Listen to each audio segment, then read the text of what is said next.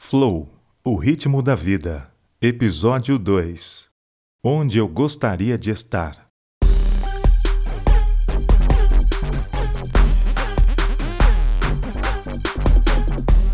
Você gosta de matemática? Olha, não vou dizer que odeio, mas também não vou dizer que amo. Foram dias terríveis. Me perguntava a todo momento por que aquela tortura. A professora me mandava para a frente do quadro e pedia para resolver aquelas questões que ao fim dava uma página inteira. Mano, para que tudo aquilo? E a professora ainda dizia que no dia seguinte daria uma prova, e o sucesso dos demais alunos dependeria da minha capacidade de resolver aqueles miseráveis cálculos matemáticos. Foi terrível. Tudo isso começou no terceiro ano do ensino fundamental e quando achei que não iria mais precisar daquilo, chega as provas do vestibular. Mano do céu, pensei em desistir de tudo, sério. Mas passei por essas provas, não apenas de matemática, mas provas de vida. Já se ligou que exatas não é comigo. Planilhas, cálculos, fujo de tudo isso aí. É claro, né? Sei da importância da matemática para a vida, para o universo. Mas resolver cálculos que preenchem uma página inteira definitivamente não é comigo. Uma sala de aula tentando entender matemática não é o lugar em que gostaria de estar. As aulas de matemática foram necessárias, não dá para dispensá-las, são inevitáveis. Por outro lado, existem lugares que eu poderia ter evitado, mas por alguma razão não o fiz.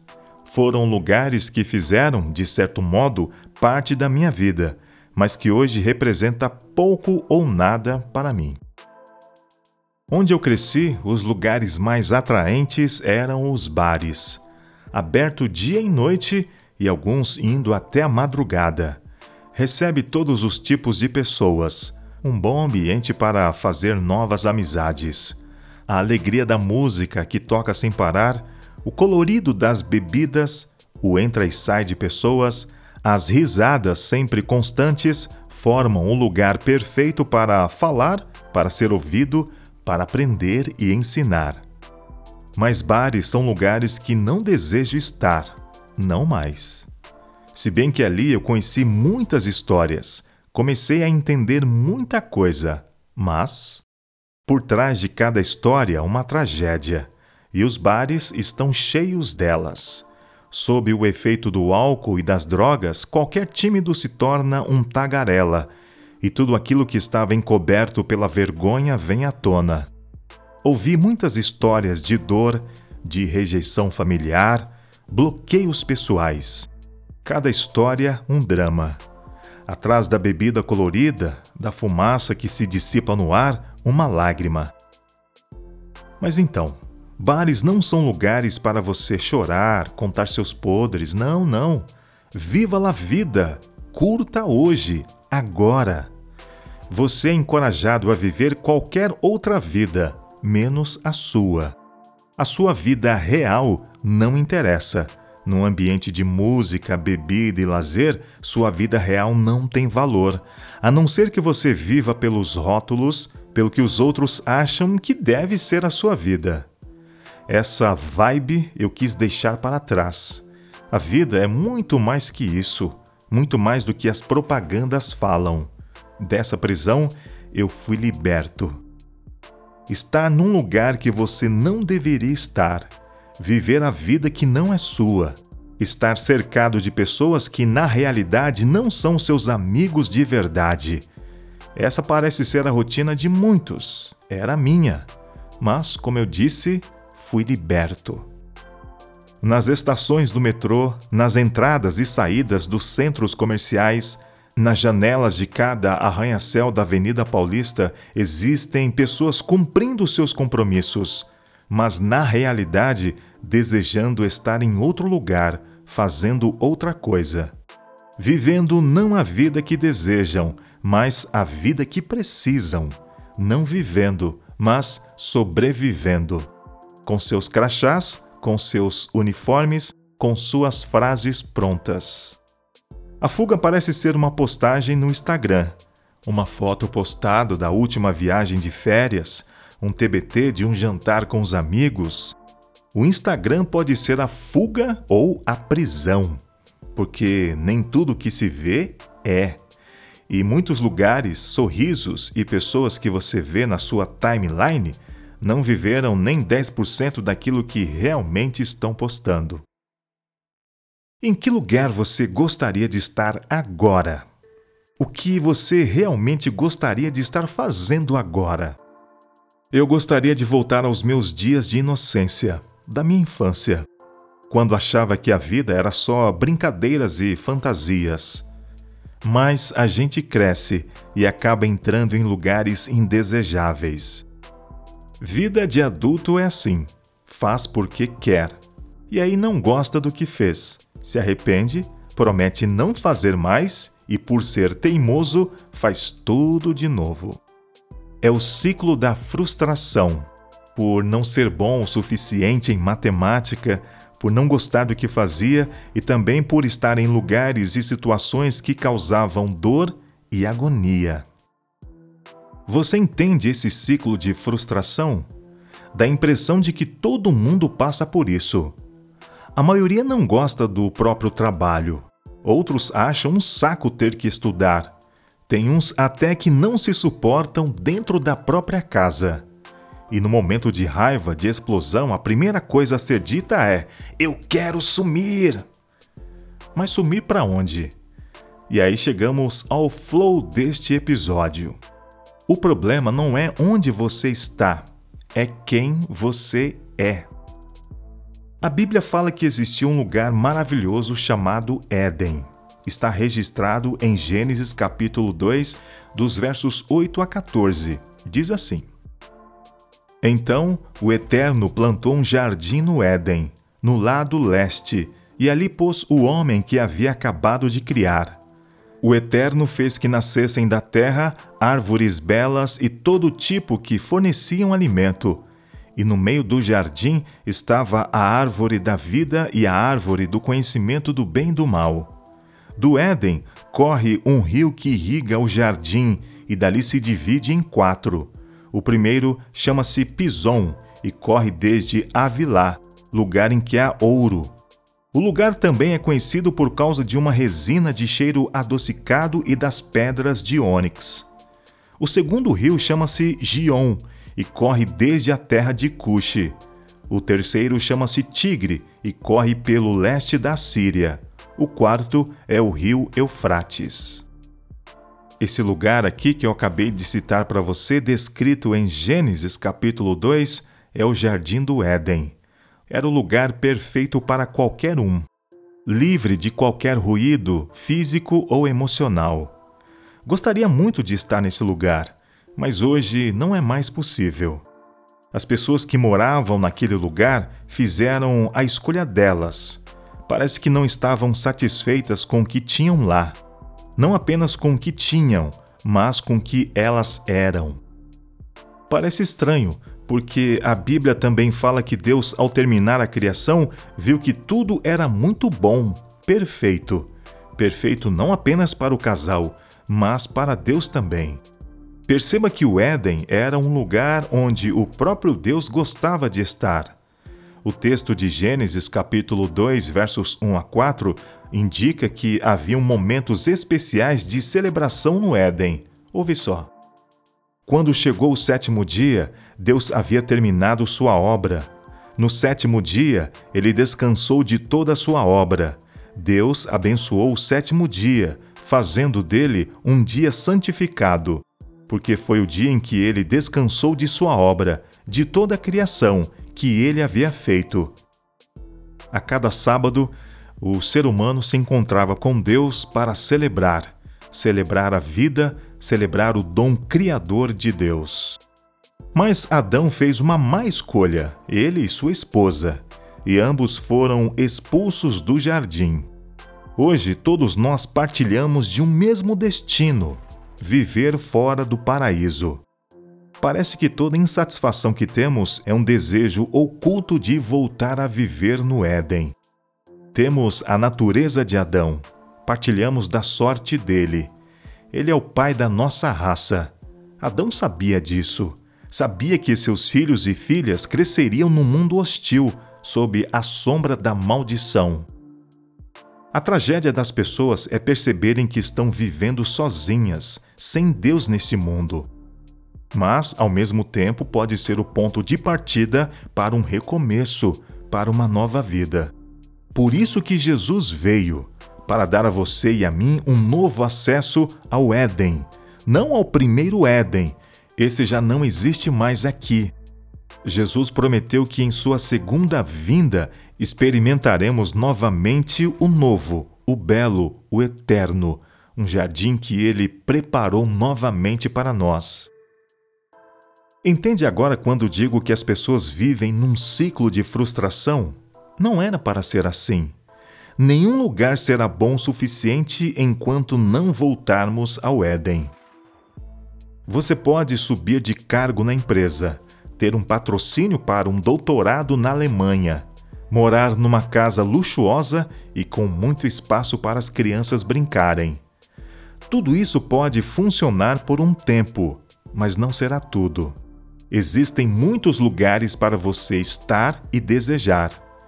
Mas para que você desfrute da vida plena, já agora, mesmo em meio a essa paranoia toda, você precisa entender o seu real lugar neste mundo, ou melhor, o seu status. E ninguém melhor do que o apóstolo Paulo para nos dizer isso. Ouça o que ele escreveu aos cristãos da cidade de Corinto. No princípio, a morte nos alcançou por causa de um homem, mas agora a ressurreição dos mortos também nos alcança por causa de outro homem. Todos morrem em Adão e todos tornam a viver em Cristo. Mas temos de esperar nossa vez. Cristo é o primeiro, depois os que estarão com ele em sua vinda, a grande consumação. Nessa ocasião, depois de ter conquistado plena vitória, ele entregará o reino ao Pai. Ele não desistirá até vencer o último inimigo, e o último inimigo é a morte. Como disse o salmista, ele venceu a todos e os pisoteou. Quando tudo finalmente estiver sob o domínio de Deus, o Filho virá, ocupando o seu devido lugar, e o domínio de Deus alcançará sua plenitude, um final perfeito. Carta de Paulo aos Coríntios, capítulo 15, dos versos 21 a 28. Essa é sua triste realidade. Não importa onde você esteja, o que está fazendo, você está em Adão e nem adianta sumir ou se trancar em casa. Esse é seu status, em Adão. E em Adão, como diz Paulo, todos morrem. Assim, como se não bastasse o ciclo da frustração, ainda vem esse ciclo de morte. Estamos todos inseridos nele. Lembra das bebidas coloridas e dos ambientes esfumaçados que te falei? Do bullying que sofria por ser o pior aluno da sala? Das tentativas de ser aceito nos círculos impondo títulos e cargos? Das postagens no Instagram projetando realidades desejadas, mas não reais? É o ciclo da frustração. Ciclo que gera morte morte emocional, morte física, morte espiritual. Pense comigo agora. Por que tantas séries e filmes sobre zumbis? Pense aí. Por que tanto gosto por coisas mortas, feias, podres? Consegue pensar? Já percebeu que esse é um fiel retrato da nossa sociedade e dos dias em que vivemos hoje? uma sociedade morta, valores mortos, perspectiva morta. O herói facilmente se torna o vilão. O vilão, sob aclamação popular, se torna o herói. Não porque o bandidão fez atos dignos e grandiosos.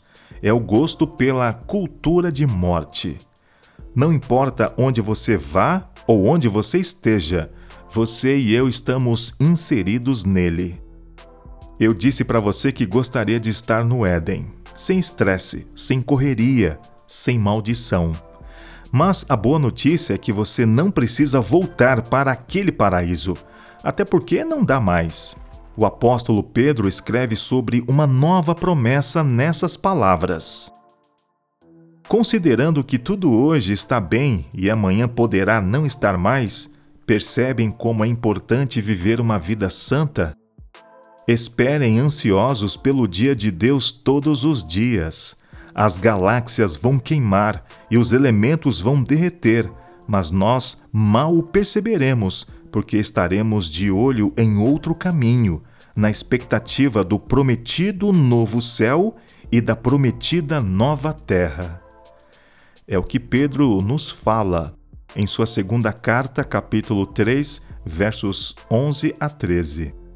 Antes do cumprimento dessa promessa de um novo Éden, podemos ter hoje, agora, uma antecipação dela. A chave para isso é entender que você não está mais em Adão, você está em Cristo. É uma frase simples, em Cristo, mas muito poderosa. Ela revela a eficácia do poder transformador de Cristo em sua vida. Escrevendo aos cristãos que viviam na famosa cidade de Éfeso, Paulo, de forma sublime e poética, explica o significado de viver em Cristo. Vou ler aqui para você a carta de Paulo aos Efésios, capítulo 1, dos versos 7 a 14. Preste atenção. Por causa do sacrifício do Messias, que derramou seu sangue no altar da cruz, somos um povo livre. Estamos livres das punições decorrentes das nossas maldades. E a verdade é que somos totalmente livres. Ele pensou em tudo e providenciou tudo de que precisamos, e fomos incluídos nos planos que ele teve tanto prazer em executar. Ele fez tudo isso antes de nós em Cristo um plano de longo alcance em que tudo está ajustado e centralizado nele, nos mais altos céus e na terra. Foi em Cristo que descobrimos quem somos e por que vivemos. Muito antes de ouvirmos falar de Cristo e de depositarmos a esperança nele, ele já pensava em nós e tinha planos de nos dar uma vida gloriosa, que é parte do propósito geral que ele está executando em tudo e em todos. Foi em Cristo que vocês, depois de ouvir a verdade e crer nela, se acharam em casa, livres, entregues com a assinatura e o selo do Espírito Santo. O selo da parte de Deus é a primeira parte do que está por vir, um lembrete de que vamos receber tudo o que Deus tem preparado para nós, uma vida cheia de louvor e gloriosa. Estas são palavras de Paulo em Efésios capítulo 1, dos versos 7 a 14.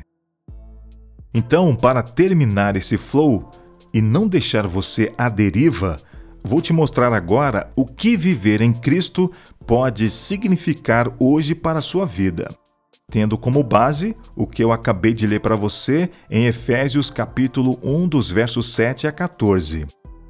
Então vamos lá, o que significa viver em Cristo?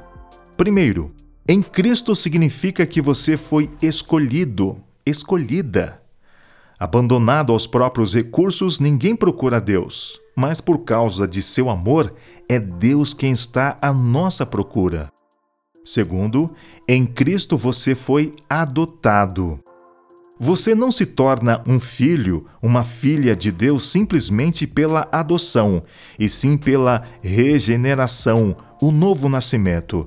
A adoção, então, é o ato pela qual Deus coloca os que nasceram de novo em posição de filhos e filhas dentro da nova família de Deus. Terceiro, em Cristo você tem aceitação. Você provavelmente já viveu alguma situação de rejeição, seja por algo que você tenha feito, falado ou pelo que você é a graça torna possível em Cristo você ser aceito e não rejeitado por Deus. Quarto, em Cristo a remissão. O verbo remir, de onde vem a palavra remissão, significa comprar e libertar mediante o pagamento de um preço. Olha, você era um escravo e foi comprado, não para a escravidão, mas comprado para a liberdade. Você não é mais escravo, é um filho, uma filha de Deus e livre. Quinto, em Cristo há perdão. Perdoar significa algo como levar embora. Deus levou para longe tudo aquilo que te impedia de viver uma vida plena, uma vida feliz. Sexto, em Cristo nos foi revelado a vontade de Deus.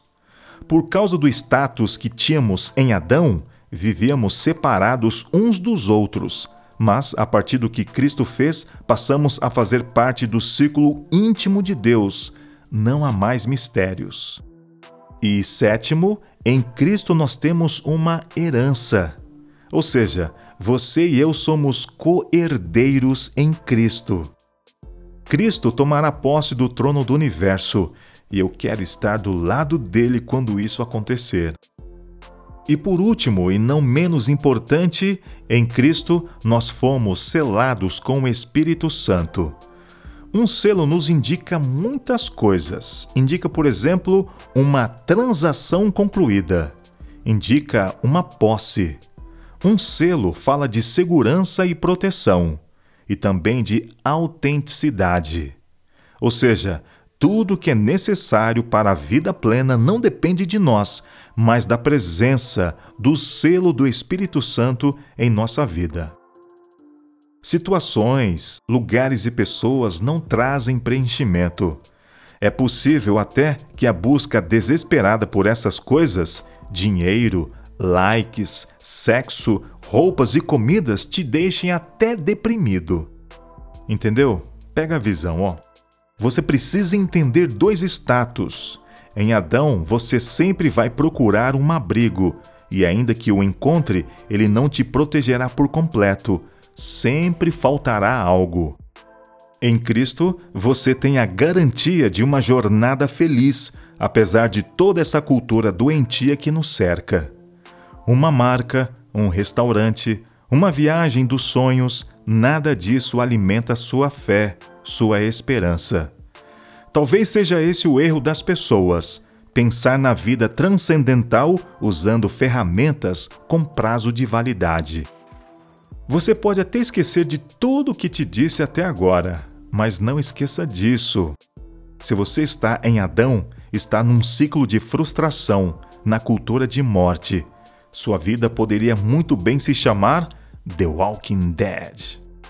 Mas se você está em Cristo, você aprende a viver em outro nível, desejando outras coisas, pensando e fazendo não aquilo que agrada ao já e agora, mas começando a planejar o amanhã, a eternidade. Lembra, em Cristo você tem o selo do Espírito Santo e começa a ser preenchido com a vida de verdade. E aí, Percebeu que em Cristo não importa o lugar ou a situação, em Cristo você está seguro, em Cristo você está salvo.